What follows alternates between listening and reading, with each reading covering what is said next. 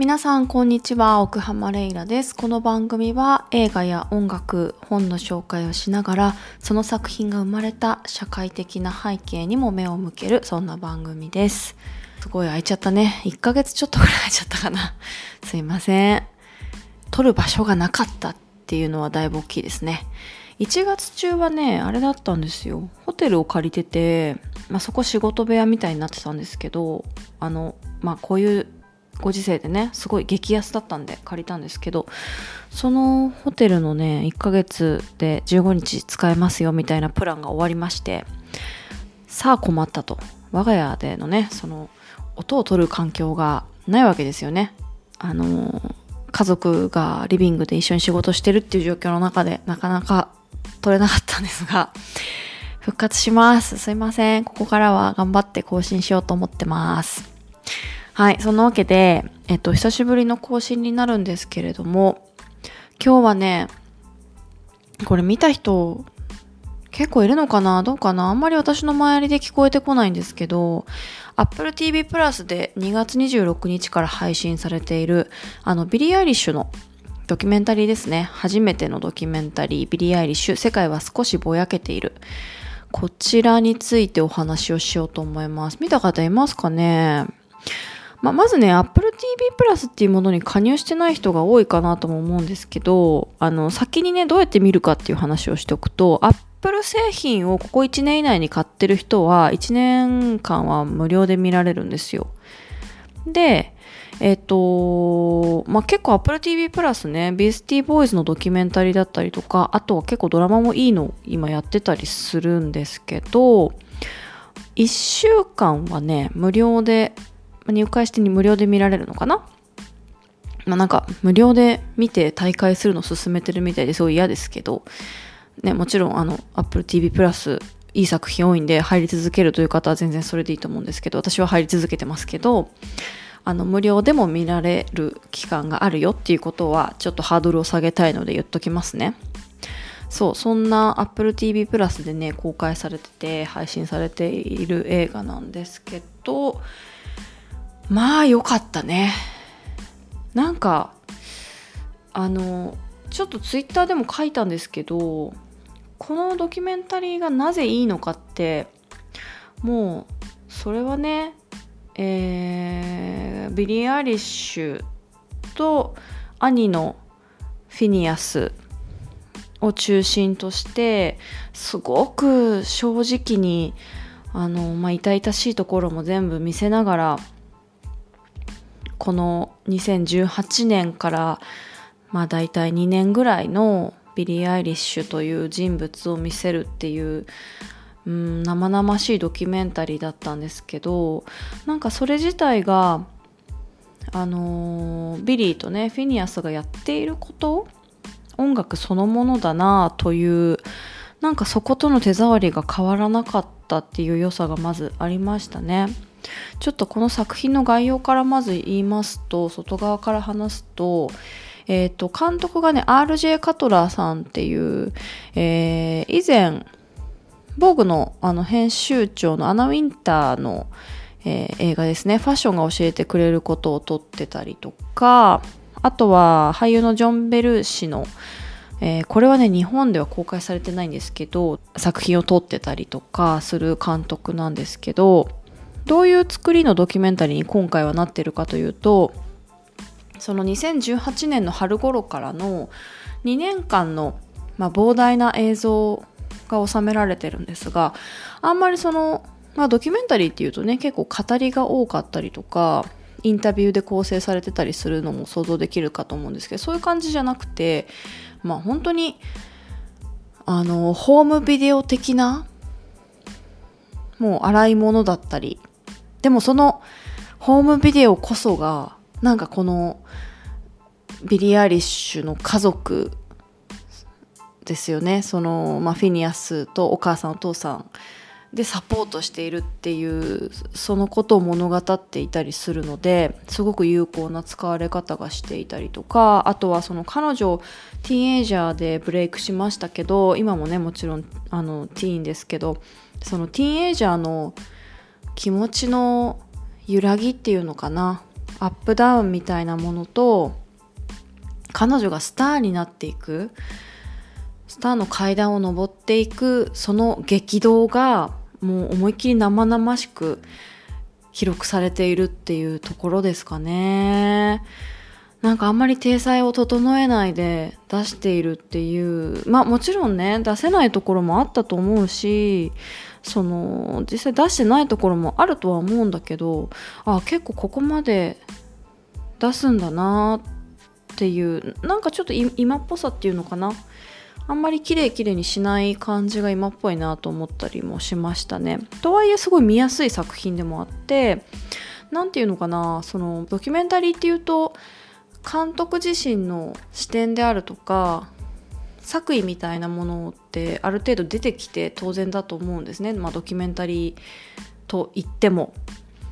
まあ、もちろん今回も構成とかねそういうものに監督の権限あると思うんだけど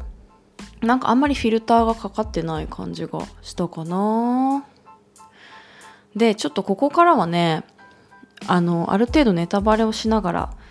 あの映画の私が気になったところっていうかハイライトだなこれはっていうのがいっぱいあったんでもう個々のエピソードが濃すぎてですねちょっとそれについて話していこうかなと思うんで本当にネタバレが嫌な方はここから先は見てから聞いていただきたいんですけどただ、まあ、ビリー・アイリッシュのその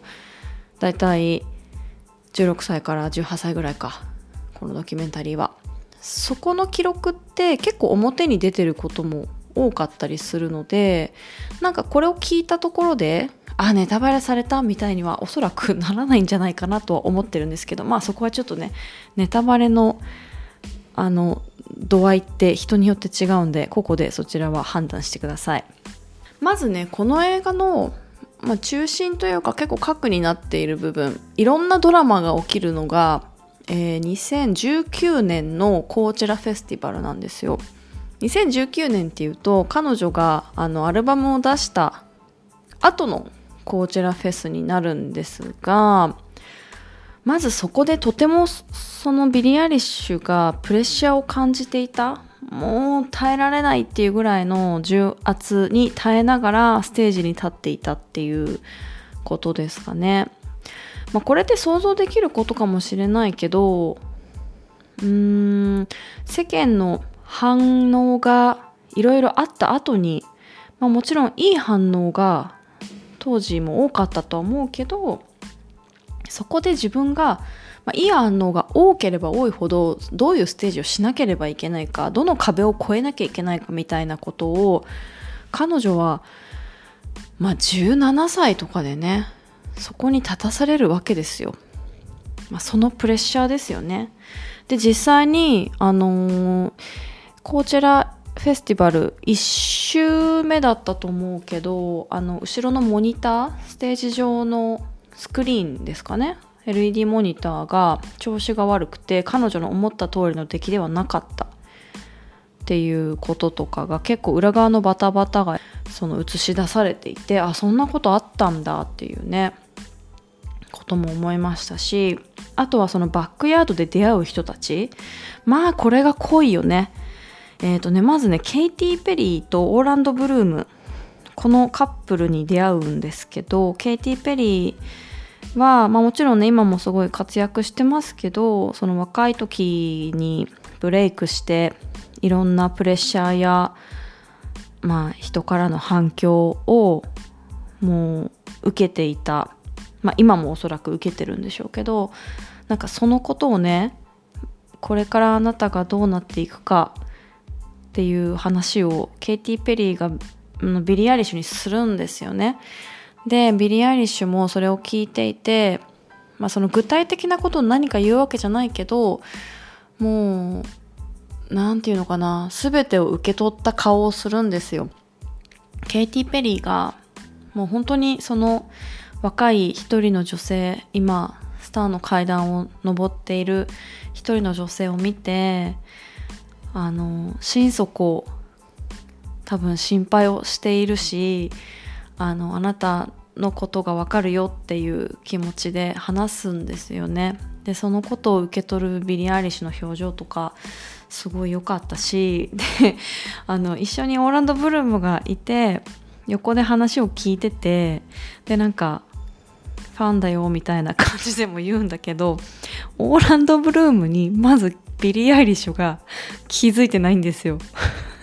ここねめちゃくちゃ私笑っちゃったんだけど。で後でその楽屋であるトレーラーにビリーが戻って家族とその話をしてるんだけどあの「パイレーツ・オブ・カリビアンに出てたやん」みたいなことを家族に言われて「えマジで? 」みたいな。あれオーランド・ブルームだったの？私普通の人かと思ったっていう。そこはねなんかそのケイティ・ペリーとの感動的なやり取りなんか結構胸を打つなと思った後に爆笑しましたね。本当に笑っちゃった。そこで、まあ、ちょっとオーランドの話が続くんですけどオーランドブルームだと知った後にまたオーランドブルームに会うんですよね。でそこでのやり取りとかも おかしくて。可愛いなと思ってね。まあこちらは本当にねネタが豊富でもうビリー・アイリッシュの人生にと人生においてもう欠かせない大きな重要な人物と会うわけですよね。それがまあ皆さんご存知の通りジャスティン・ビーバーなんですけどもうビリー・アイリッシュはずっと前からジャスティン・ビーバーのファンだし彼に助けられたってことを公言していてで、まあ、最初にねこれねちょっと私1回しか見てないからあれなんだけどまずねアリアナ・グランデが歌ってる姿が映るんですよステージ上のアリアナがねでアリアナ・グランデのステージを見ている観客の中に、まあ、ライブに行ったことがある人だと分かると思うんですけどなんか関係者しか入れない、まあ、アーティストとかしか入れないゾーンがあってそこでビリー・アイリッシュとジャスティンがばったりというか、まあ、対面を果たすんですよ。でもうその時のねビリーの顔がね超乙女でビリーが もう見ないでみたいになっててでジャスティンはずっと見てるんですね彼女のことを。でまあ彼女をハグしてジャスティン・ビーバーがこうギュッとハグをしてるんだけどその時にどうやらまあ後からそのビリーがインタビューで答えてたのはずっと彼女は泣いてたらしいんですよね。で大体5分ぐらい。で泣くともう彼がビリえ、ー、とごめんなさいジャスティン・ビーバーがずっと彼女をギュッて抱きしめてるんだけどもうすすり泣く声っていうのが彼に伝わった途端にギュッて手をこうグッと強くしてくれると。まあ、おそらくそのケイティ・ペリーと同様にジャスティン・ビーバー自身も若くしてヒット曲を出しスターになりでその気持ちがよくよくわかるタイミングだったんでしょうね。もうその何て言うのかな共感っていうのかなエンパシーみたいなものがそのハグの力強さによってこう出ていたっていうのがよくわかるシーンでしたね。そうそうあのシーンよかった。うん。ああとねそうだそうだあのー、実はこの映画で初めてビリー・アイリッシュが恋愛をしていたっていうことが明かされたんですね。えっ、ー、とセブンアンプというラッパーがいますけどそのセブンアンプとの恋愛模様も結構このカメラには映ってまして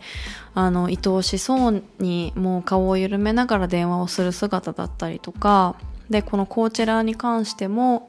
こちらに彼が来てるんだけどまあ、うん、結構ねいろんなことがあったんだろうなっていう電話のやり取りであるとかあとはまあ私これ後で調べて分かったんだけど、えー、とセブンアンプがね何かのタイミングで、まあ、言い争いになったのかな。壁に自分の手をこう打ちつけて、まあ、殴って骨折をして救急車も来ているっていうね。でそれはカメラには捉えられてないんですけど調べると出てくるんですよ。でもその辺りにはちょっと彼女たちの関係性があんまり良くない状況になっていた。で、えー、こちらのステージの後すごい良かったよってみんな家族とかも言うんだけどどうしてもその、まあ、ステージも自分の思う通りにいかなかった。で彼氏との関係ももう今最悪な状況だっていうことでビリーの顔がね本当に沈んでてでそれとかも結構克明に映し出されているというかなり残酷な状況ではあるんですけど、まあ、これを出すってすごいなとも思ったりしたんですがあそこも見どころの一つかなと思いました。あとはねそうだこれも出すのねというのはもう一個思ったことがあってこれはもうファンの間では周知の事実だったし、あのー、話としては聞いてたことではあったんだけど、えっと、トゥレット症候群なんですよね彼女ってね。でえっと喋ってる途中とかまあ主にその裏側でそれが起きることが多かったですけどこう一種の痙攣みたいな状態になるっていうのを結構何度もこのドキュメンタリーの中では、えー、見ましたね。でそこもこうカットせず出すっていうね、まあ、本当に今世界中で大活躍している人気者の彼女がそういう病を抱えながら作品を作って人前ステージに立っているとそういう姿をこう見せるのは同じ病気を抱えている人たちにもすごく勇気を与えるなと思って勇気のある行動だなとも思ったんですけどあとはねトゥレット症候群のこともそうなんだけどえーと、ファンの間ではこれも知られてたけど自傷癖があるあったのかな？こととかはうんその中でも語られていてすごくシリアスな場面ではあるんだけどそのメンタルヘルスの問題に向き合う時にっぱり彼女のような存在がいるのはとても勇気をもらえるだろうなということを思いました。あとねもう一つ思ったのはその、まあ、10代のティーネイジャーのメンタルヘルスの問題についてお母さんのマギーさんがね語っている場面があるんですけどマギーさんのその理解の深さですよねなんかその10代でちょっと嫌なことがあって鬱だみたいなことを言うと大人たちはまたそんな大げさなことを言ってっていう反応をする人もいるけどでも実際彼女たちが抱えている問題、まあ、例えば SNS 上のトラブルであるとか人間関係であるとかあのもっと言えば気候変動のこと未来のことそういうことに目を向けていくと、まあ、どんどん彼女たちがメンタルヘルスに問題を抱えているのは自分でも理解ができるっていう話をマギーさんがするんですよ。なんていいお母さんなんだと思ってもうそんなことに悩んでないで学校行きなさいよみたいなことを言いたくなる人もねきっといると思うの。でそれはそれなりにちゃんと考えがあって言ってると思うんだけどだけどまずは彼女たちのティーネイジャーの抱えるこう病問題にもうちゃんと向き合ってんだなこのお母さんはっていうのがよくわかるシーンでしたね。でねそれで言うとね家族間の話もすごく良くてあのまあ私あんまりその家族信仰みたいなものにとらわれすぎるのにうーんまあそれについてよく思ってはいないんですよただやっぱこのねビリー・アイリッシュの家族、えーと、オコネル家ですね。オコネル家に関してはこの家族たちのサポートがものすごいんですよね。なんか愛情っていうともしかしたらそれだけじゃないのかもしれないけど一人の人間として尊重してその上でサポートをしていくっていう体制。その中でね、えっと、お兄ちゃんのフィニアスとお母さんのマギーがね話していてなんかこれは結構本質的な話をしているなと。で彼女の、えっとまあ、ビリーとフィニアスの音楽性にもすごく大事なテーマだなと思ったんですけど人に受ける曲を書くのかそれとも自分たちが書きたい曲を世に出すのかっていうところの話をまずビリー抜きでそのマギーとお母さんのマギーとねフィニアスがしていてそこにあのビリーが来る。でビリーが来た時にちょっとその議論がまた違う形になっていくんだけどなんかその子供たちの性格を分かりながらでビジネスとしても考えていくんだけれどもそこの一人一人に合った話をちゃんとそのマギーさんでありお父さんのパトリックさんがしているんだなというのがよくわかるシーンでしたね。お父さんとねビリーのやり取りも結構面白くってビリー・アイリッシュが、まあ、最近インスタそこまでたくさんあげないけど、まあ、近年結構爪を長くしてるんですよね。あのスカルプチャーで。とんがった爪にしてるの。でそれを見たお父さんがなんかあのお前それトイレの時大変だぞみたいなこと言ったりとかするんですけどこれマジでうちも一緒と思いながら。なんかこんな会話ってどの家庭でもあるんだなみたいなね。うん。お父さんもいいキャラクターではありましたね。はい。まあ、そんな家族のねサポートも描かれていてでこの家族があってのビリー・フィニアスなんだなという感じもしましたしフィニアスとそのビリー・アイリッシュの関係性があの本当に他の何にも変え難いこの2人でなければこの曲は生まれなかった成立しなかったっていう音楽なんだなっていうのがやっぱりより強固になりました。あのベッドルームでね曲を書いてるっていうのは知ってたけどあんなに本当にベッドに2人で座ってとかまあレコーディングもベッドの上でやっててみたいなね。なんかそこに関してこんなに見せてくれるんだっていう面白さもあったしそのフィニアスのタイプとビリ・アリッシュのキャラクターがまたちょっと違うっていうところがねうん興味深いなというこの2人のこうタイプの違いだからこそこの関係性が築けているのかもしれないなということも思いましたね。そうあと、まあ、この映画の終わりは皆さん知っている方も多いと思うんですけど、まあ、グラミーでね、えー、主要部門4部門を受賞するっていうところで終わるわけですよね。であの彼女は自分で車を運転して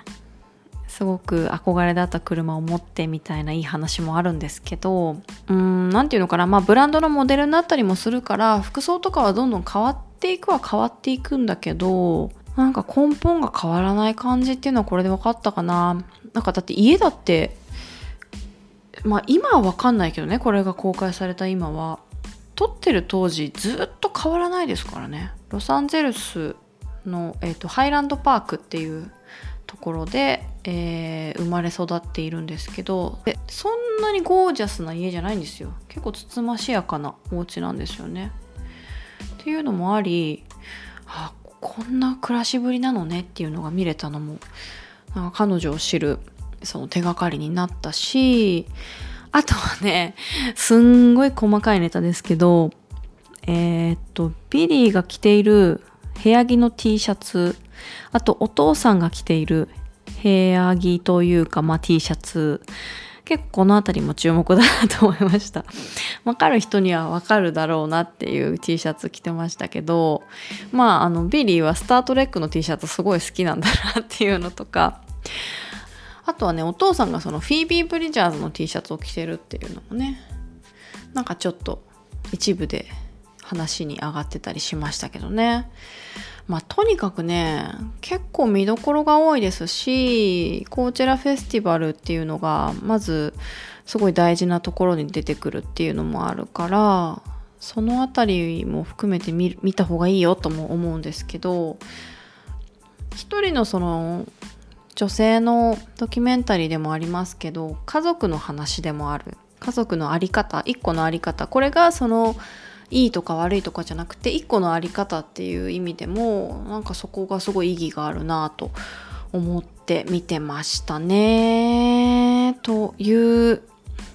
のが Apple TV プラスで見られます。Apple TV プラス他にもビースティーボーイズのドキュメンタリーも最高だしあとねまあ1週間で大会しようと思ってる人も、えー、ザ・モーニングショーこれもドラマですけどすごいこれはね、いいっすよ。これおすすめです。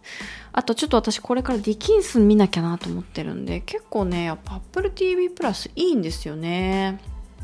で今後もなんか結構音楽系ドキュメンタリーあるんじゃないかなここでと思ってるからうーんまあ私はまだちょっとお金を払い続けようかなとは思ってますよはい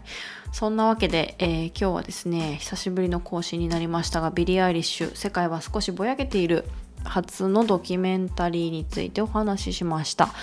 またすぐにですねえーとまあ、最近見た映画これについては語らねばというお話をしたいと思ってますのですぐにお会いしましょう。奥浜レイラでした。ありがとうございました。